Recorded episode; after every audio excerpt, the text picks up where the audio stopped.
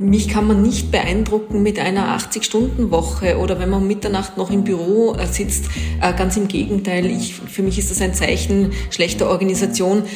Ausnahmesituationen gibt's immer, wo man ein großes Projekt hat, äh, wo irgendwas dringend fertig werden muss, aber das ist wirklich die Ausnahme und nicht die Regel. Ähm, wir werben auch bewusst mit, wir arbeiten dort, wo andere Urlaub machen. Wir werben auch bewusst damit, dass wir das hier, dass wir wollen, dass das genutzt wird, äh, dass es diese Freizeitphase braucht. Ich finde es immer ganz interessant, die Antwort, die man auf die, die Life Balance bekommt und sagen, was machen Sie denn hier in Ihrer Freizeit? Was machen Sie in der Zeit, wo Sie nicht arbeiten? Ähm, von manchen bekommt man da eine sehr, sehr klare Antwort und bei vielen ist es recht vage.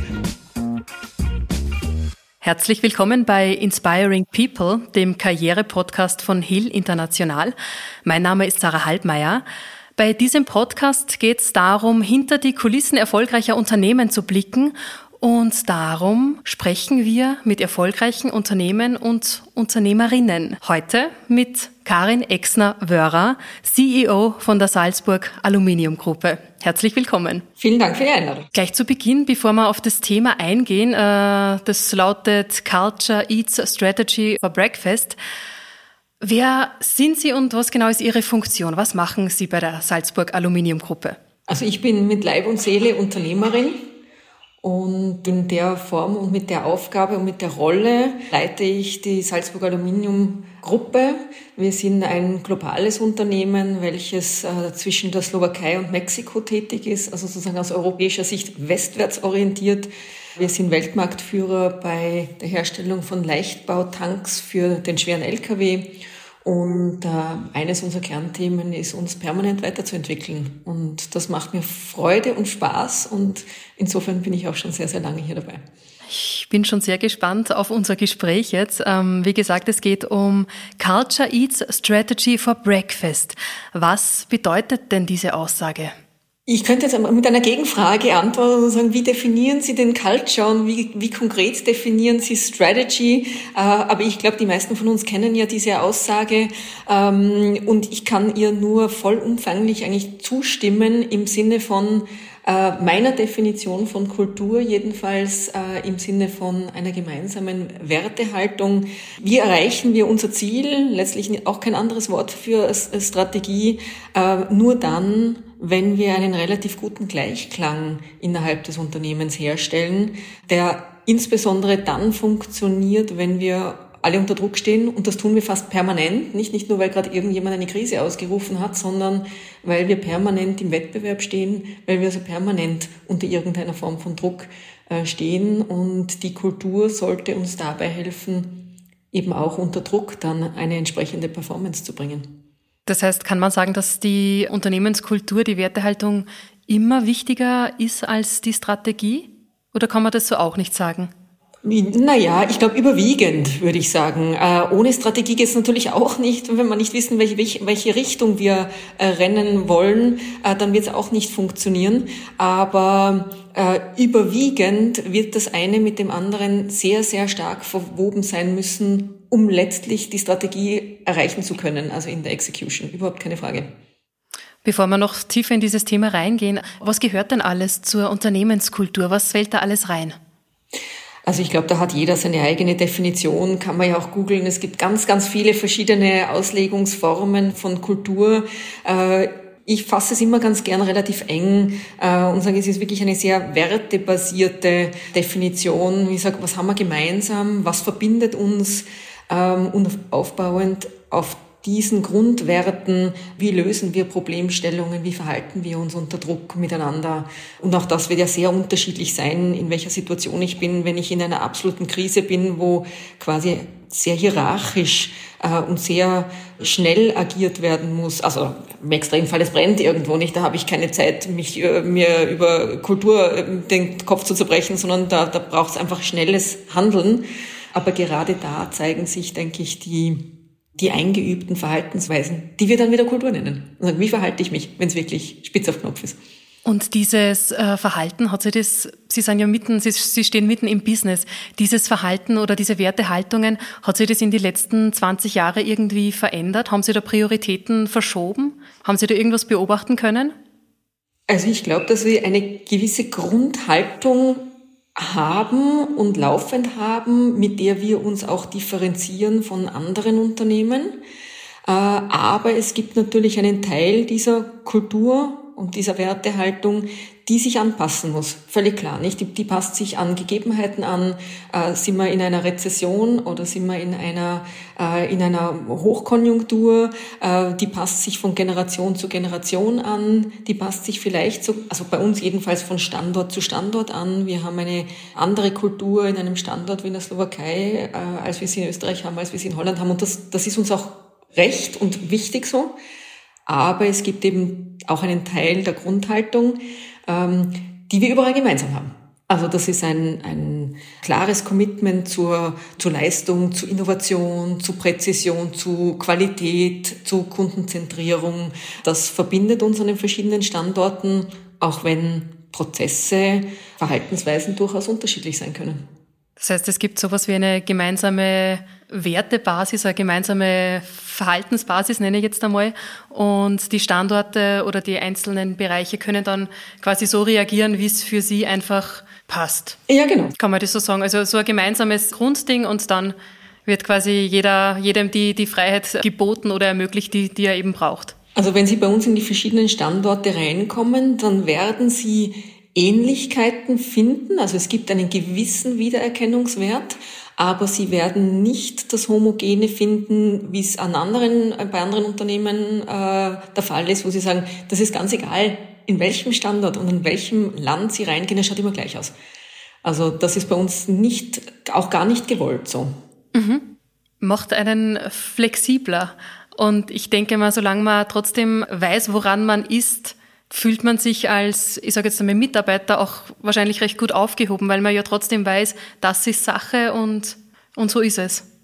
Also ich sehe es wertfrei. Äh, ich denke, es sind beide Ansätze sind legitim und äh, zu uns passt halt dieser, wie Sie es nennen, der flexiblere, äh, ich nenne ihn den unternehmerischeren Ansatz, der eben unternehmerisch im Sinne von auch Gestaltungs Freiheiten gibt, äh, sei es unserer Führungsmannschaft vor Ort, sei es unseren Mitarbeitern vor Ort. Also dieses Unternehmerische, äh, das wollen wir einfach wirklich durch die ganze Organisation durchziehen und das möchte ich nicht beschränken, indem ich da wirklich ähm, Einheit schaffe über die, über die ganze Welt. Aber wie gesagt, wie gesagt, wertfrei. Ich glaube, da muss jedes Unternehmen und jede Unternehmenskultur das finden, was zu ihr passt. Das ist nicht besser oder schlechter. Wie verhalten sich Mitarbeiter und Mitarbeiterinnen in einem Unternehmen, wo in dem die Unternehmenskultur einfach klar ist, in dem klar ist, woran sie sind und was wichtig ist? Dass so eine Unternehmenskultur einfach wertfrei anders sein kann. Die Frage ist ja dann, welche Mitarbeiter sprechen wir an? Wir sprechen die an, die zu dieser Unternehmenskultur passen. Und da weiß ich auch, äh, das sind Mitarbeiter, die zum Beispiel nicht für einen Großkonzern geschaffen sind. Also das trifft ja auf mich genauso zu. Äh, und das ist auch nicht, weil ein Großkonzern besser oder schlechter ist, äh, sondern weil es einfach eine andere Kultur ist. Und das findet auch Einklagen oder findet in jedem unserer Bewerbungsgespräche statt. Und sagt, Überlegt euch gut, worauf ihr euch da einlasst. Also ihr, ihr lasst euch auf eine sehr unternehmerisch orientierte Kultur ein. Die gibt natürlich auch Grenzen aber die Grenzen sind vielleicht ungewohnter weit, als man das, wenn man von einem Großkonzern kommt, gewohnt ist. Ähm, das passt für manche Menschen gut und für manche Menschen passt es gar nicht. Und auch das, das ist nicht gut oder schlecht, sondern es muss einfach dieser Fit da sein. Und genauso wie wir unsere Unternehmenskultur auf die nächste Generation anpassen müssen, dass es dort wieder passt, ohne uns jetzt einer zum Beispiel Großkonzernkultur anzugleichen. Das würde für uns wieder nicht passen. Also insofern Weiterentwicklung ja, aber ich finde, es muss immer authentisch sein und es muss zum Stil passen. Und diese Unternehmenskultur, die kann vermutlich sehr viel auch zur Motivation dann der Mitarbeiter beitragen, wenn die sich eben für, sagen wir mal, das Richtige auch entschieden haben. Genau. Wenn sie sich das im Vorfeld gut überlegt haben. Wenn es passt, ist gut und wenn es nicht passt, dann muss man auch irgendwann sagen, da müssen wir getrennte Wege gehen, weil da können wir dann halt einfach nicht mit. Haben Sie die Erfahrung gemacht, dass die Unternehmenskultur auch den Erfolg des Unternehmens äh, gravierend beeinflussen kann? Ja, da kommen wir zum Anfang zurück, nicht? Also Culture Eats Strategy for Breakfast. Ja, ich glaube, es ist ein ganz entscheidender Faktor. Wie gehen wir, äh, wie gehen wir miteinander um, wenn wir unter Druck stehen? Äh, wie gehen wir an Problemstellungen heran? Äh, das kann ich äh, in einer sehr hierarchischen Form machen. Das kann ich in einer sehr äh, unternehmerischen Form machen. Und da ist es mir halt wichtig, dass wir genau dort eine Differenzierung auch schaffen. Und ich habe öfters schon das Feedback bekommen, wenn ein junger Ingenieur oder auch Ingenieurin äh, inzwischen zum Glück äh, bei uns aufschlagt und fast erstaunt ist, dass er oder sie nur eine Headline bekommt, also tatsächlich nur eine Überschrift zum Projekt und sagt, das ist das Ziel. Wie sie dorthin kommen, das ist völlig ihnen überlassen. Also es gibt noch ein Budget dazu, aber welchen Weg sie dorthin nehmen, der ist nicht vorgegeben.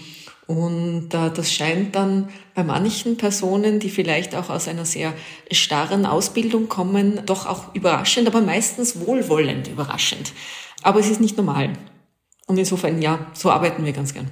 Gut, aber Sie, Sie bringen den Mitarbeitern dann ja eigentlich eine große Portion Vertrauen entgegen. So interpretiere ich das jetzt. Ja, aber das ist ja Grundvoraussetzung, nicht? Wenn ich mit jemandem zusammenarbeite, dann erfordert das einmal ein gewisses Grundvertrauen. Äh, da gibt es manchmal einen Vertrauensvorschuss, wenn man sich noch nicht kennt. Und dann natürlich auch ein Vertrauen, dass man sich erarbeitet.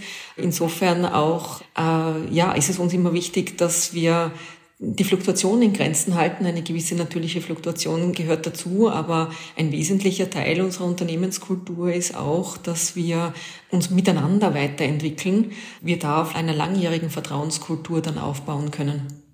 Sie sagen eh selber, dass die Unternehmenskultur sich weiterentwickelt. Kann man sie auch nachhaltig fördern? Kann man sie nachhaltig verbessern?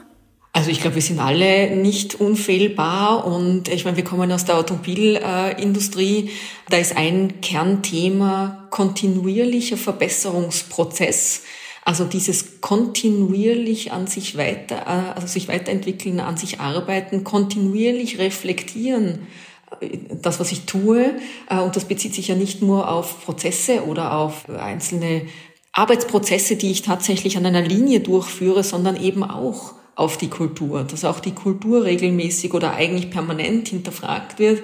Passt sie noch? Führt sie zum Erfolg? Unterstützt sie den Weg zum Erfolg?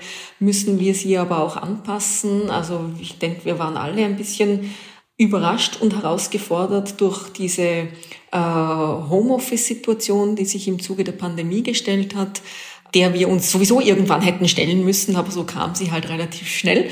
Und hier auch den richtigen Weg zu finden für ein Unternehmen, wo ja bei 70 Prozent der Arbeitsplätze und Aufgaben sich die Frage überhaupt nicht stellt, ähm, weil ich eben in einem produzierenden Betrieb doch einen wesentlichen Teil der Mitarbeiter im Betrieb brauche. Und wie gehen wir dann kulturell damit um, hier eine gute Mischung für alle zu finden? Also ja, wir sind permanent auch kulturell herausgefordert, aber das ist ja das Schöne daran.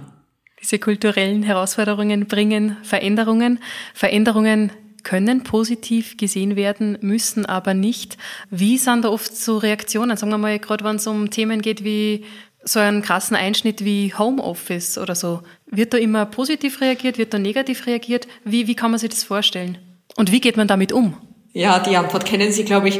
Es gibt immer einen Teil, der ist völlig unproblematisch, der ist sowieso, äh, heutzutage nennt man das agil, flexibel, pragmatisch. Und dann gibt es einen äh, wahrscheinlich genauso großen Teil, der unglaubliche Probleme damit hat.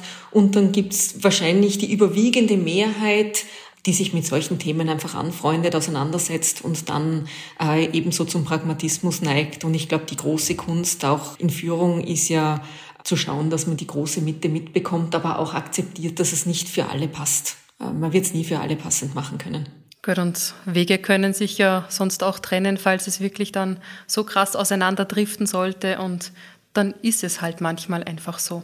Modernisieren gehört dazu, reflektieren gehört dazu, damit sich die Unternehmenskultur weiterentwickeln kann. Inwieweit finden Sie, ähm, es ist ja sowieso ein ständig laufender Prozess, aber sollte das auch institutionalisiert werden? Sollte das ganz bewusst angegangen werden oder, oder passiert das? Soll man das passieren lassen? Wie sehen Sie das? Nein, ich denke, das sollte schon ein bewusster Prozess sein, genauso wie andere Anpassungen im Unternehmen, sei es im Innovationsbereich, sei es in der Adaptierung äh, von Prozessen, äh, der Modernisierung von Prozessen, gilt das für mich für Kultur genauso. Ähm, wir sind ja auch permanent äh, herausgefordert, durch Challenges, äh, durch neue Mitarbeiter, durch Mitarbeiter einer anderen Generation.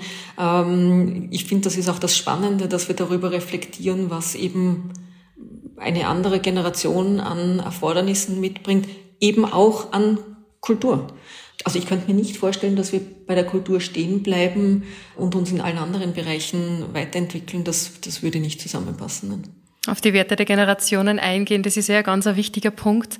Worauf achtet man da? Das kann ich Ihnen so konkret oder will ich Ihnen so konkret gar nicht beantworten. Ich denke, es geht mehr ums Zuhören, nicht ums, ums Reinhören, um, um sich anhören, was die, wie die neue Generation denkt, wie sie tickt, oder der Teil der neuen Generation, der jedenfalls bei uns mitarbeitet, und letztlich aber eben auch mitzugeben, worauf es bei uns ankommt. Ich vergleiche uns immer gerne mit einem Hochleistungssportler, wie sage, wir müssen abliefern, wir wollen Weltklasse sein.